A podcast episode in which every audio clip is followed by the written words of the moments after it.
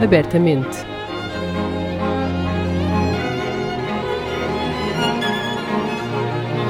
Um podcast da Orquestra Sem Fronteiras. Apresentado por Diogo Costa.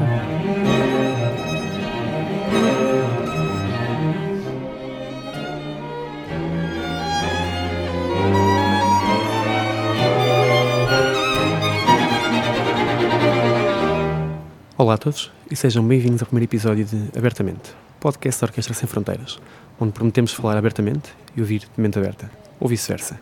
Gravado a partir do Santander Work Café. Meu nome é Diogo Costa e vou ser o vosso anfitrião. A todos aqueles que nos ouvem e se perguntam do que trata este programa, aqui vai uma explicação. Neste universo do qual partimos, mas ao qual não nos limitamos, o da música clássica, música erudita, seja lá qual for o nome que vos serve melhor, vivemos agarrados ao que é e ao que já foi. Passamos grande parte do nosso tempo a visitar a música de compositores do passado, de um determinado tipo de compositores, de uma forma quase tendenciosa, porque a história assim o escreveu. Mas há mais música e mais vida para além daquela que ficou no passado. Há vida nas ruas, no cotidiano, no tempo presente. Hoje podemos visitar a música de toda a gente, independentemente do género, raça ou orientação sexual. Esta é a música de hoje, a música da atualidade. E o mundo em que vivemos, onde toda esta arte pode acontecer, está cheio de surpresas e em constante transformação este ano mais do que nunca. Por mais que queremos fugir disto, não vamos conseguir. Afinal de contas, quantos de vocês que nos ouvem conseguiram fugir a 2020? E fazer arte sem ter isto em consideração é um disparate. Mas voltando às ruas. Nas ruas, as obras de arte não estão protegidas. Na rua, os murais, os monumentos, as obras arquitetónicas estão forçosamente em relação com as pessoas que por elas passam, interagem e as usam. E é assim que deve ser. E é isso que devemos procurar também na música que fazemos. Neste programa, falamos abertamente e ouvimos com mente aberta sobre música, cultura, arte, sociedade e tudo aquilo que nos faça pensar sobre o presente e sobre o futuro. Sobre como podemos fazer música cada vez melhor, de forma mais relevante e indispensável. Mas se este é um programa onde recebemos convidados, é também um programa onde ouvimos música, música que vem a propósito daquilo que falamos. E a propósito da criação, que nos faz olhar para o cotidiano, podemos começar por ouvir O Dia da Criação, de Vinícius de Moraes, narrado bom sábado, mas válido para todos os dias da semana. E porque hoje é sábado, eu vou dizer para vocês o poema do dia da criação. Um dia terrível, né? Um dia em que o Senhor das esferas, para não ficar com as vastas mãos abanando, depois de ter criado os peixes, os astros, e as águas, e as trevas e tudo, resolveu criar o homem a sua imagem e semelhança. E depois a mulher. E aí deu-se toda esta zorra, né? Que está aí. Tanto assim que o, o poema tem a epígrafe da Bíblia, epígrafe terrível, ao mesmo tempo lindíssima, né? Que diz, no Gênesis, versículo 27, diz assim: macho e fêmea os criou. E eu acho que depois disso não precisa acrescentar mais nada. O poema corre assim. Hoje é sábado, amanhã é domingo. A vida vem em ondas como o mar. Os bondes andam em cima dos trilhos e nosso Senhor Jesus Cristo morreu na cruz para nos salvar. Hoje é sábado, Amanhã é domingo. Não há nada como tempo para passar. Foi muita bondade de nosso Senhor Jesus Cristo. Mas por via das dúvidas, livrai-nos, meu Deus, de todo mal. Hoje é sábado, amanhã é domingo. Amanhã não gosta de ver ninguém bem. Hoje é que é o dia do presente. O dia é sábado. Impossível fugir essa dura realidade. Neste momento, todos os bares estão repletos de homens vazios. Todos os namorados estão de mãos entrelaçadas. Todos os maridos estão funcionando regularmente. Todas as mulheres estão atentas, porque hoje é sábado.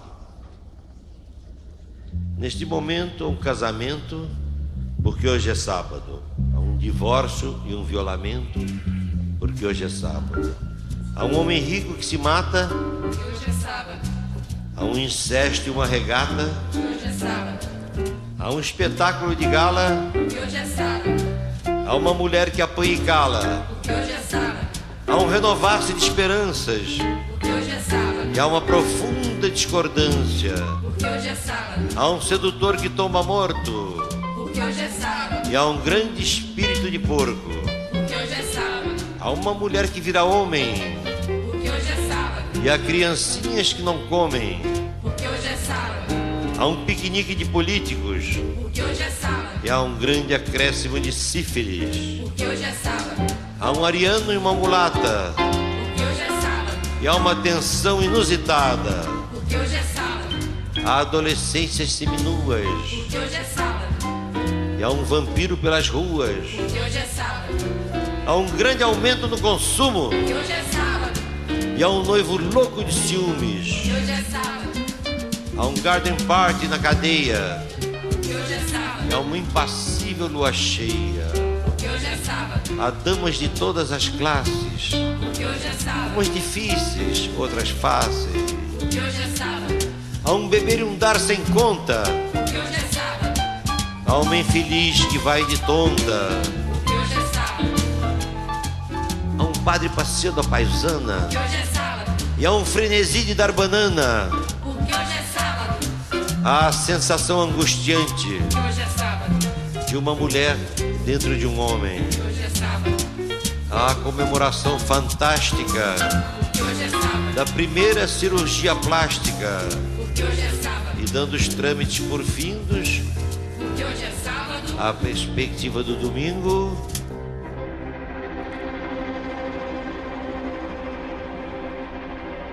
Porque hoje é sábado.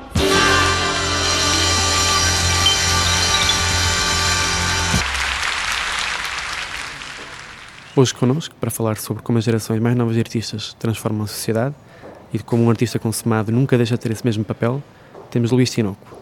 O nosso convidado é um compositor galardoado, vencedor recente nos prémios Play, dos quais falaremos mais tarde, diretor do Prémio Jovens Músicos, autor do programa Geografia dos Sons, na Antena 2, e professor na Escola Superior de Música de Lisboa. Olá, Luís. Olá, Diogo. O Luís tem sensivelmente o dobro da minha idade. Eu tenho 25 e o Luís tem 51. Sim, exato. Não gosto que me relembrem isso, mas pronto. Hoje são conhecidos frutos do seu trabalho, que leva a cabo como diretor do Prémio Jovens Músicos, pela carreira que mantém enquanto compositor, autor, etc. Mas peço-lhe que recue comigo no tempo e pergunto-lhe como é que era ser um jovem músico nos anos 90 em Portugal, quando também tinha 25 anos. Uh, eu penso que uh, é um bocado um, um clichê aquela resposta de no nosso tempo era tudo mais difícil e, e, e num, certo, num certo sentido eu não queria cair nesse, nesse clichê. Uh, mas em alguns aspectos eu diria que era de facto mais difícil, no sentido de ver, por um lado, o estado do, do, do, profissionalismo que nós temos hoje na música que se faz em Portugal, em diferentes áreas, deu um boom uh, gigantesco, não é?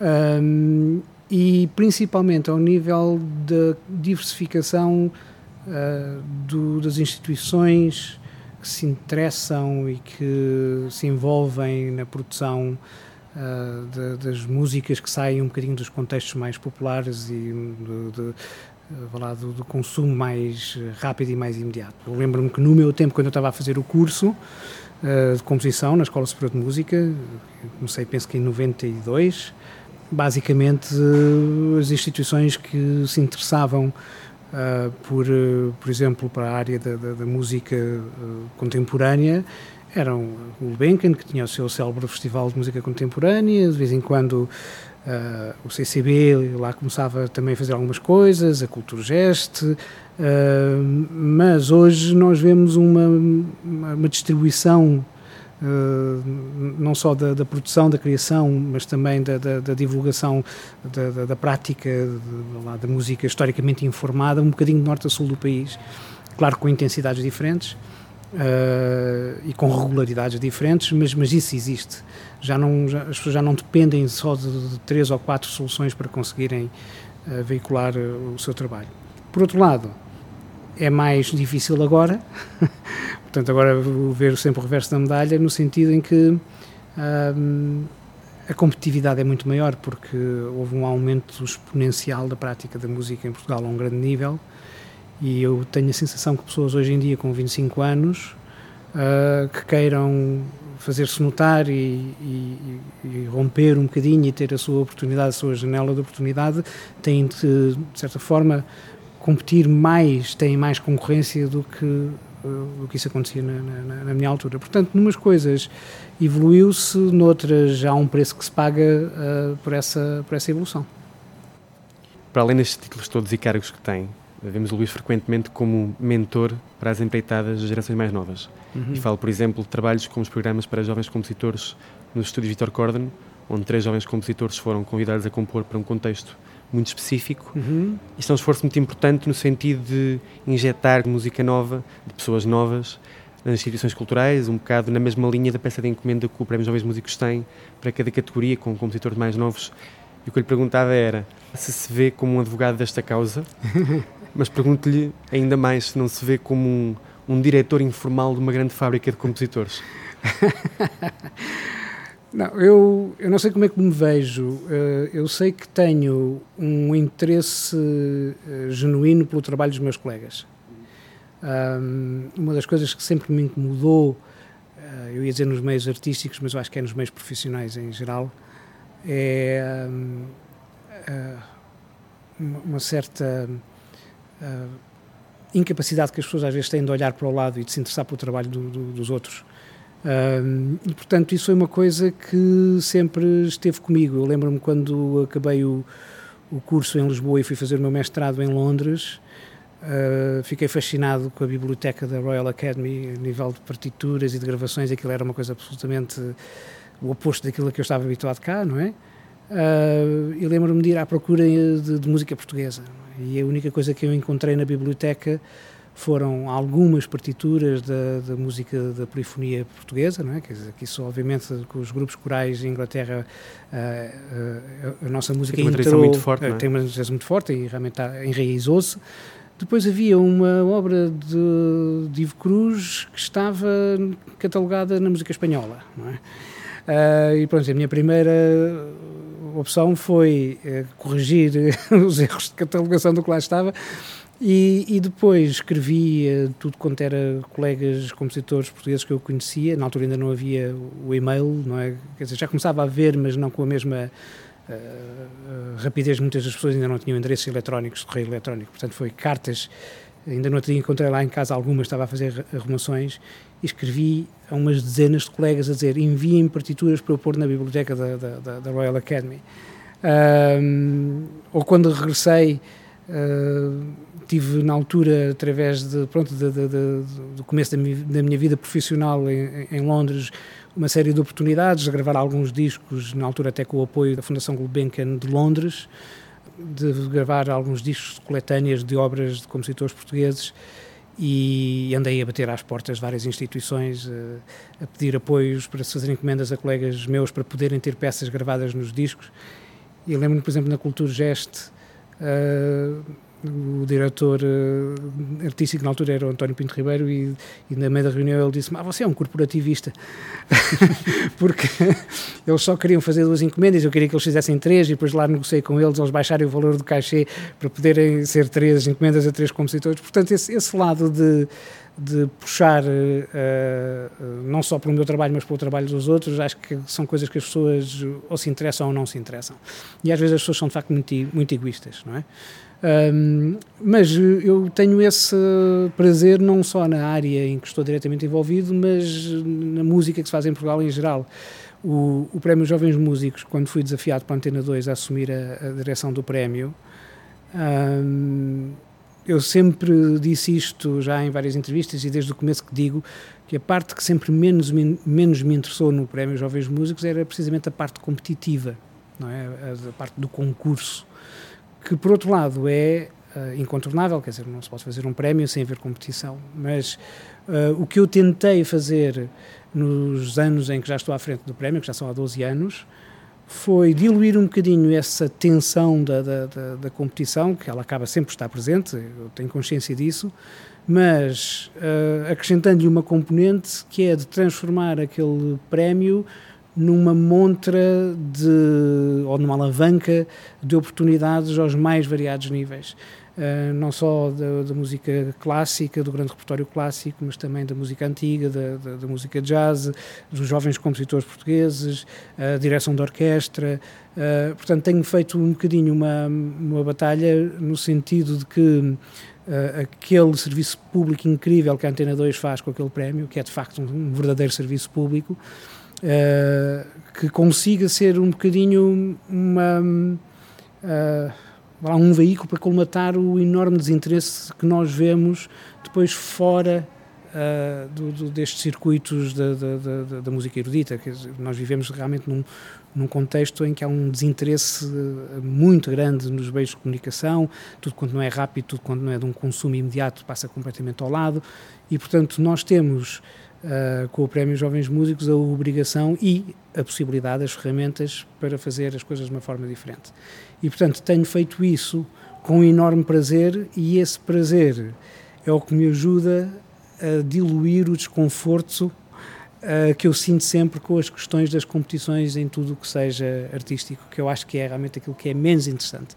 É importante, uh, é quase que incontornável, mas se fosse só isso eu não era diretor do Prémio Jovens Músicos. E dos seus 20 anos, quer deixar aqui alguma sugestão para ouvirmos no programa? Tenho, uh, tenho uma, uma peça que eu por acaso vou partilhar, que é muito curta,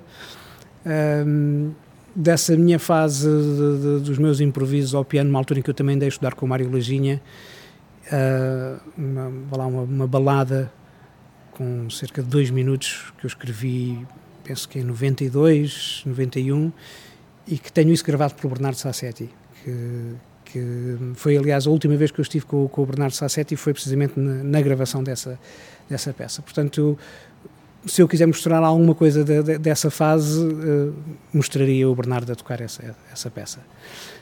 Se eu quiser tam, também partilhar qualquer coisa de, daquilo que é o meu começo já de compositor a escrever a, a, sua música, a minha sugestão vai talvez para a minha peça orquestral que, que me disparou uh, para, para, para, para, este meio e que me, que me abriu portas, que foi o Round Time, que foi a primeira peça que eu fiz para a orquestra num contexto profissional. É? Portanto, e, e, essa peça tem muito daquilo que eu sou hoje como compositor e tem muito daquilo que eu era eh, como ouvinte desde, desde os meus primeiros anos. Ok, então ficamos com Round Time, de Luís Tinoco.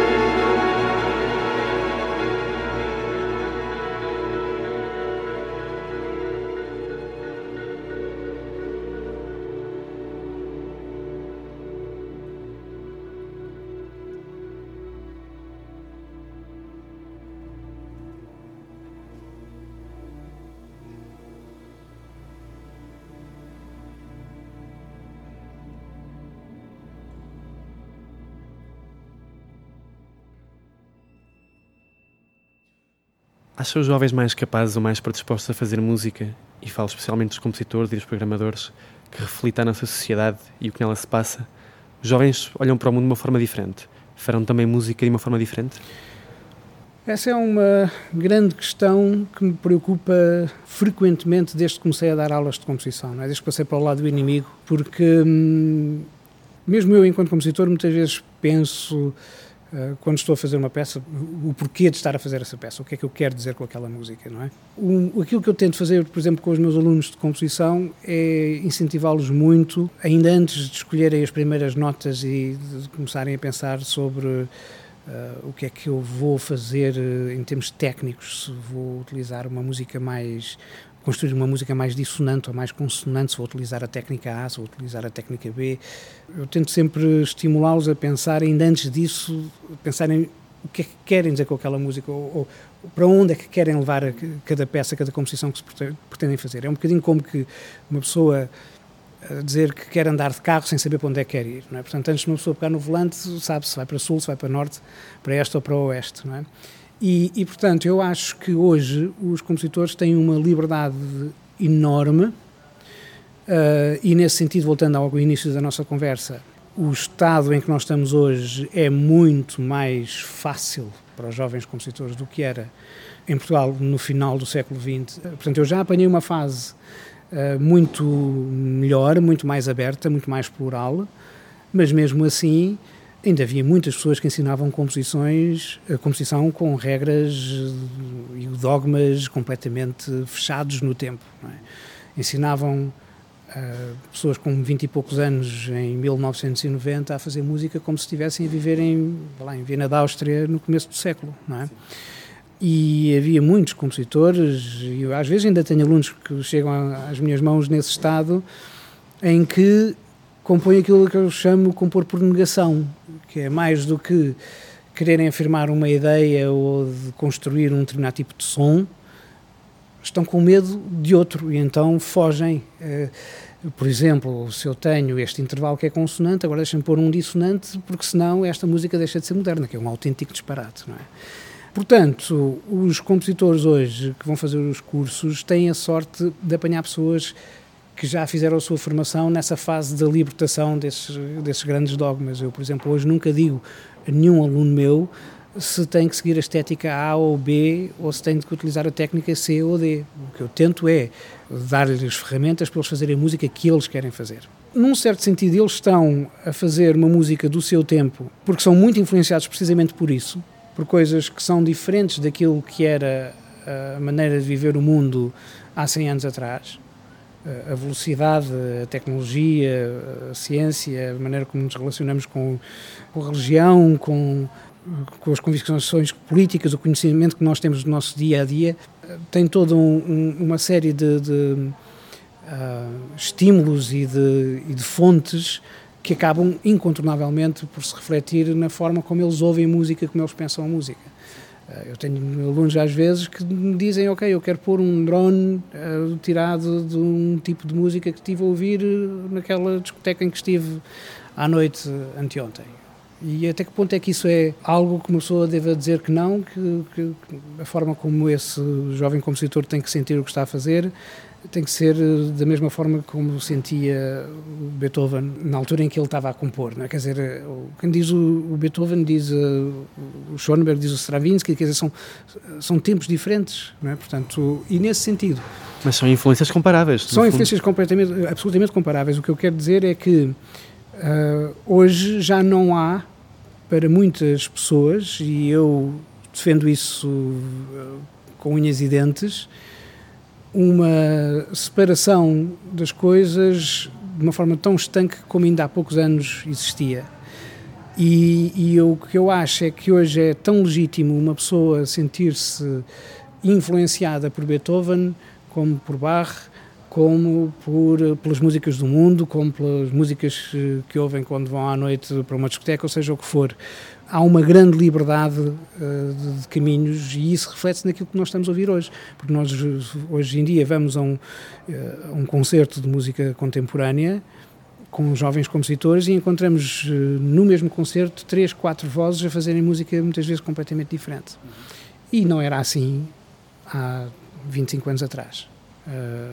Eu lembro-me de ir a muitos concertos de música contemporânea e, e muitas vezes, independentemente dos compositores, uh, eu ouvia quase que a mesma peça composta. Sim, a ideia por... de escola e de estética era muito mais acentuada do que, do que será hoje. E, por, e, porque havia uma enorme pressão, e eu assisti isso muitas vezes, de se não fizeres assim, uh, isso não é uh, válido. Uh, ou se não fizeres assado, uh, podes ficar sentado à espera da encomenda, seja da Gulbenkian, seja da Culturgest, que ela não vai aparecer.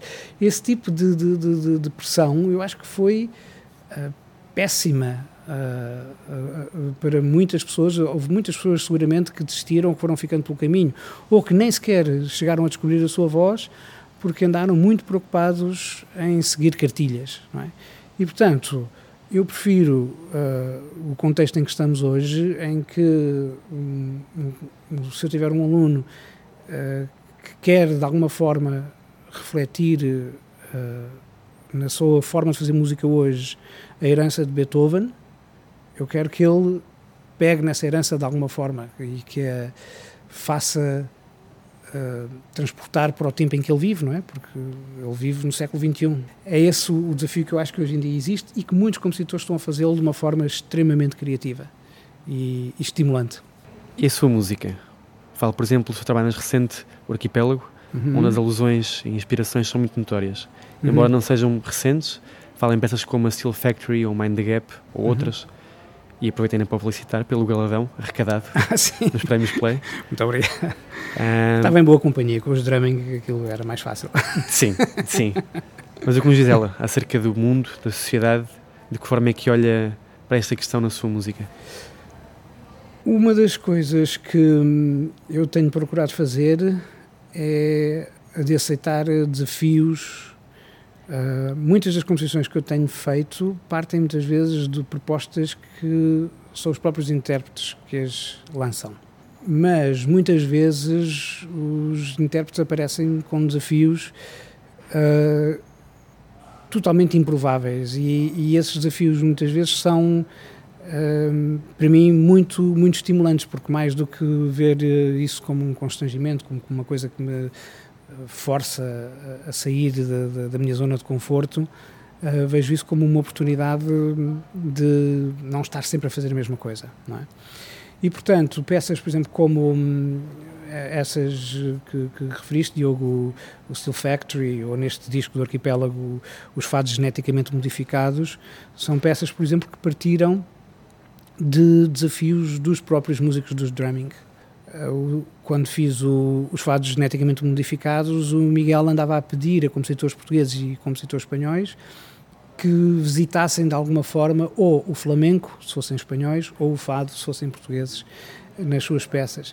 Uh, eu, uh, em princípio, se não fosse desafiado a fazê-lo, não teria tido a intenção, a, escolha de ir inspirar-me no fado para fazer uma peça de percussão, por exemplo. É? Portanto, esse esse tipo de, de, de, abertura para mim é, é algo que é muito muito importante um, no caso por exemplo mais recente de uma, peça que fiz para o ensemble Shostakovich partiu uh, de, de, da ideia do concerto deles que era cruzamentos é? o título do concerto era Crossings um, e essa ideia de cruzar de atravessar de travessia uh, levou-me, por exemplo, a pensar uh, naquilo que acontece hoje uh, e, infelizmente já há bastante tempo e que nós vemos diariamente nas notícias, que são as pessoas uh, serem forçadas a sair das suas casas, das suas terras, dos seus países, à procura de, de, de oportunidades, seja a atravessar fronteiras da América Central para a América do Norte, seja na Europa a fugir de conflitos, seja através do mar Mediterrâneo e, portanto, essa, essa realidade que nós observamos todos os dias eh, são também uma forma de travessia, de cruzamento, não é? De, de cruzar culturas, de sair da nossa zona de, de, conforto, que muitas vezes não é de conforto nenhuma, é uma zona de desconforto, porque são zonas que estão em, em, em conflitos e a viver uh, autênticas tragédias. Um, e eu, por exemplo, enquanto compositor, não sinto a obrigação de que a minha música seja um reflexo uh, de, de, acontecimentos, uh, sejam eles políticos, sejam eles religiosos, seja de que índole sejam, Uh, mas uh, acho que tenho o direito de estar atento àquilo que me rodeia. Portanto, se não estou obrigado a, não abdico do direito de estar. E nesse sentido, muitas vezes, essa realidade que me, que me envolve acaba também por entrar na minha música. Ok. E do álbum Arquipélago, o que é que podemos ver aqui no programa?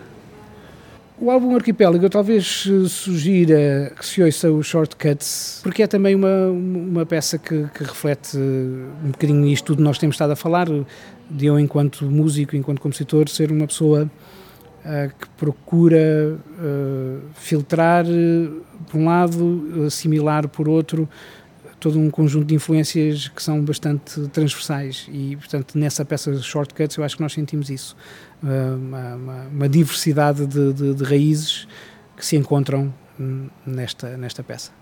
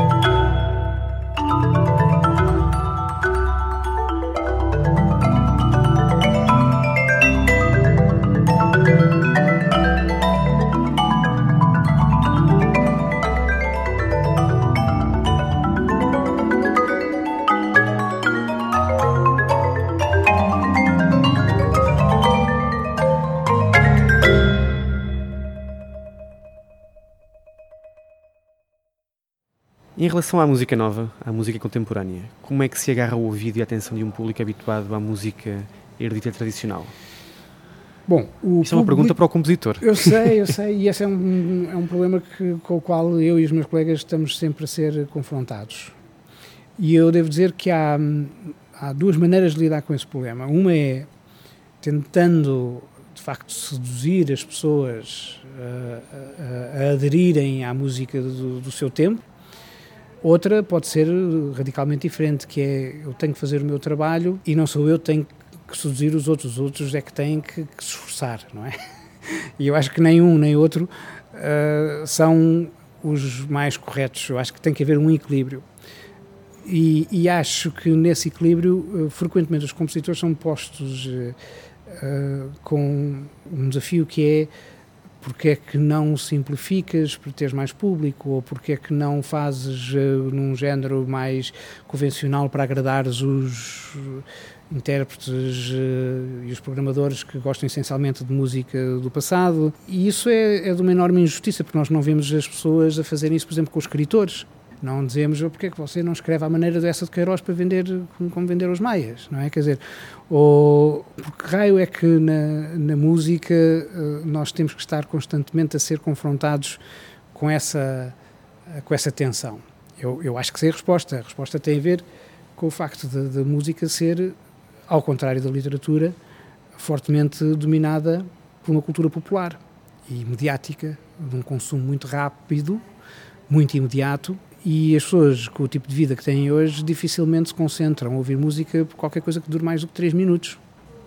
Nenhum compositor hoje em dia que queira ser eh, sincero e honesto na maneira como analisa este problema pode dizer que a música erudita, a partir de certa altura, eh, não se tenha começado a fechar em circuitos de elite. É verdade.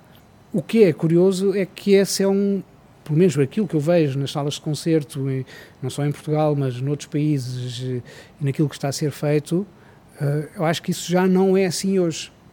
Eh, e, contudo, essa questão continua constantemente a ser colocada como se nós ainda estivéssemos uh, no, a viver no modernismo do pós-segunda guerra na década de 50 ou 60, como se entretanto não se tivessem passado já 50, 60 anos a, a ideia do, do, elitismo que está constantemente a ser atirada para cima do, do, das pessoas, que não são só os compositores, são os intérpretes da música erudita em geral, não é?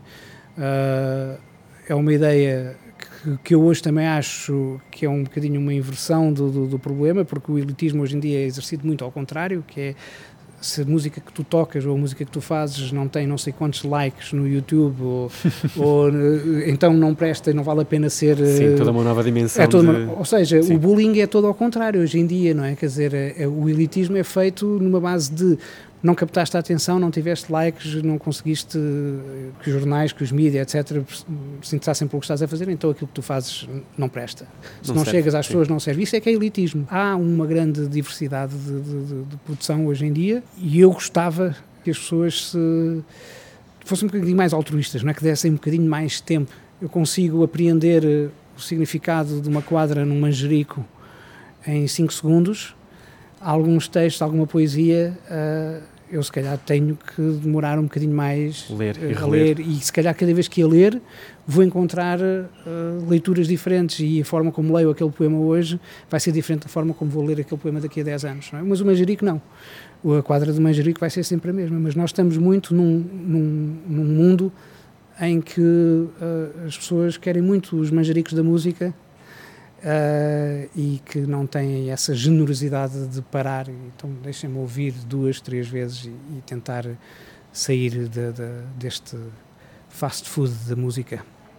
Luís, para terminar, acredita que a nova música que se compõe todos os dias pode ter um papel funcional na vida das pessoas, para lá das salas de concerto, da mesma forma que uma ponte ou um mural poderá a nova música pôr as pessoas a, a pensar sobre questões sociais, sobre a vida, Uhum. Sim, eu, eu, penso que não só a nova música, que qualquer música tem esse poder uh, que é. Uh, eu pergunto isto, deixa-me só interrompê-lo, eu pergunto isto no sentido em que a música que se compõe hoje poderá potencialmente ter sido feita para o contexto em que nós vivemos hoje, enquanto a música do passado, ou visitámos-la, ouvimos-la, tocámos-la, mas a relação com o contexto em que foi feita será sempre mais difícil do que é que claro. podemos fazer hoje em dia. Exatamente. Sim, bom, eu, eu acho que nós aí temos uh, várias, várias situações e são, são tantas que, que seria fastidioso estar aqui a enumerá-las. Eu pego só em dois exemplos muito rápidos. Uh, nas músicas populares, eu acho que isso é, é, é óbvio que, uh, que acontece E eu, quando eu digo as músicas populares, não estou a falar das músicas de, de tradição popular eh, já ancestrais, não é? Aquelas músicas que passaram dos nossos pais, dos nossos avós para os nossos pais e por aí fora. Estou a falar, de, de, de por exemplo, a música popular brasileira tem compositores que são absolutamente maravilhosos. Sim. não é? Eu às vezes ouço uma canção de um músico como, por exemplo, um Chico Buarque, um, e ele consegue com uma canção chegar ao coração das pessoas e, e, passar mensagens muito fortes e ao mesmo tempo ter uma intervenção muito útil uh, de contrapoder e de chamar a atenção para coisas que são muito importantes e, e, que é preciso de facto denunciar. Essa é uma, é uma, é uma área onde isso acontece, pode acontecer e por ser normalmente uma música uh, uh, mais imediata na forma como, como ela pode ser uh, apreendida, e atenção, eu, eu reforço o, o facto de, de, falar dessa apreensão mais imediata, não significa que, que o valor de, de, dessa, dessa música em si seja menor por causa disso, não é? No caso da música das salas de concerto, no quarteto de cordas, como é que um compositor consegue influenciar ou tocar na, na, consciência das pessoas, alertando-as para coisas que, que, o preocupam, com um, um, quarteto de cordas ou uma sonata para violino e piano, se calhar já é mais difícil, porque estamos a falar de um contexto em que a própria música é mais abstrata. Se estivermos a falar de música de cena, em que haja um texto uh, dramático, ou se estivermos a falar de líder, em que há textos que estão a ser uh, musicados, aí a relação com o texto acaba por ajudar essa comunicação. Mas no caso de música que seja uh, pura, que não recorra a nenhum elemento extra musical, a capacidade que a música de, de concerto tem de fazer esse tipo de, de, de alerta e de, interferência não é tão rápida, mas não significa com isso que não seja possível. E há muitas orquestras e salas de espetáculos que estão a fazer trabalhos incríveis com compositores contemporâneos, por exemplo, na área uh, dos serviços educativos, de através da formação das camadas mais novas, os miúdos, ou por exemplo na Casa da Música, eles têm feito coisas incríveis com os bairros mais desfavorecidos do Porto. Uh, eu há uns anos atrás fiz um projeto com a Orquestra Sinfónica do Porto Casa da Música com miúdos de um bairro muito pobre do, do, do Porto uh, e, e, portanto, uh, fui desafiado a trabalhar como compositor contemporâneo num contexto em que a música tinha também uma função de integração e de desenvolvimento social. Ou, quando nós tomamos essa iniciativa de, de tentar, uh, com a nossa música, denunciar qualquer coisa que nos preocupa, como referi há pouco com o caso da minha peça do Alepo, que é nitidamente uma peça onde eu espero que as pessoas, quando a ouvem, sintam que aquele é um problema sobre o qual nós temos que meditar. Sei que nunca conseguirei com aquela peça o mesmo impacto que uma canção de um grande compositor de música popular brasileira consegue, por exemplo, é? porque o universo de alcance é uh, enormemente diferente, não é, de, nas produções, mas a intenção uh, e, e, a, e a vontade que aquilo que nós fazemos na arte contemporânea, seja na música, seja nas artes plásticas, seja no teatro, no cinema, etc., que tenha também uma, uma componente que ultrapasse a dimensão do mero entretenimento, é? que é esse o grande problema, é confundir a cultura e aquilo que nós podemos fazer com o entreter as pessoas, é algo que está presente de uma forma, ah, às vezes, quase que, tenho medo às vezes desta palavra, mas quase que mágica, não é? De, de repente podemos tocar uh, na ferida e fazer com que as pessoas uh, saiam da sala de concertos eh, com a sensação de que não estiveram só a ouvir música, foram tocadas de alguma forma. É? E, portanto, acho que sim, que, que, que, temos essa possibilidade e eu, enquanto compositor, como dizia há bocadinho, não me sinto obrigado a pegar nela, mas não abdico do direito de, de a utilizar também. Luís, muito obrigado pela conversa. Obrigado eu. E até uma próxima. E terminamos uh, com a peça Alepo.